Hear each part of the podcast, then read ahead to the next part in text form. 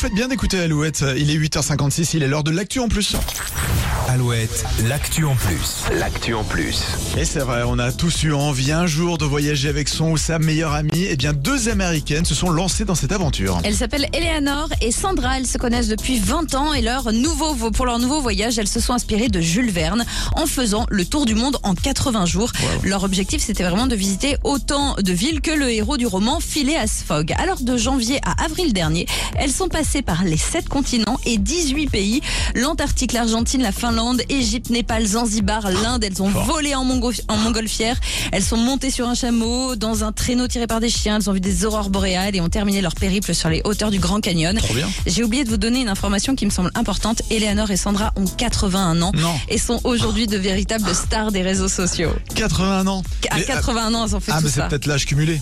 Non, non, non. Elles ont chacune, elles ont chacune 81 ans. Eh ben, ça donne de l'espoir. C'est Bah, beau, hein. super. Bravo, les filles. Bah, on va suivre donc sur les réseaux sociaux. Donc, euh, Eleanor et Sandra. Voilà. Ça va nous faire voyager.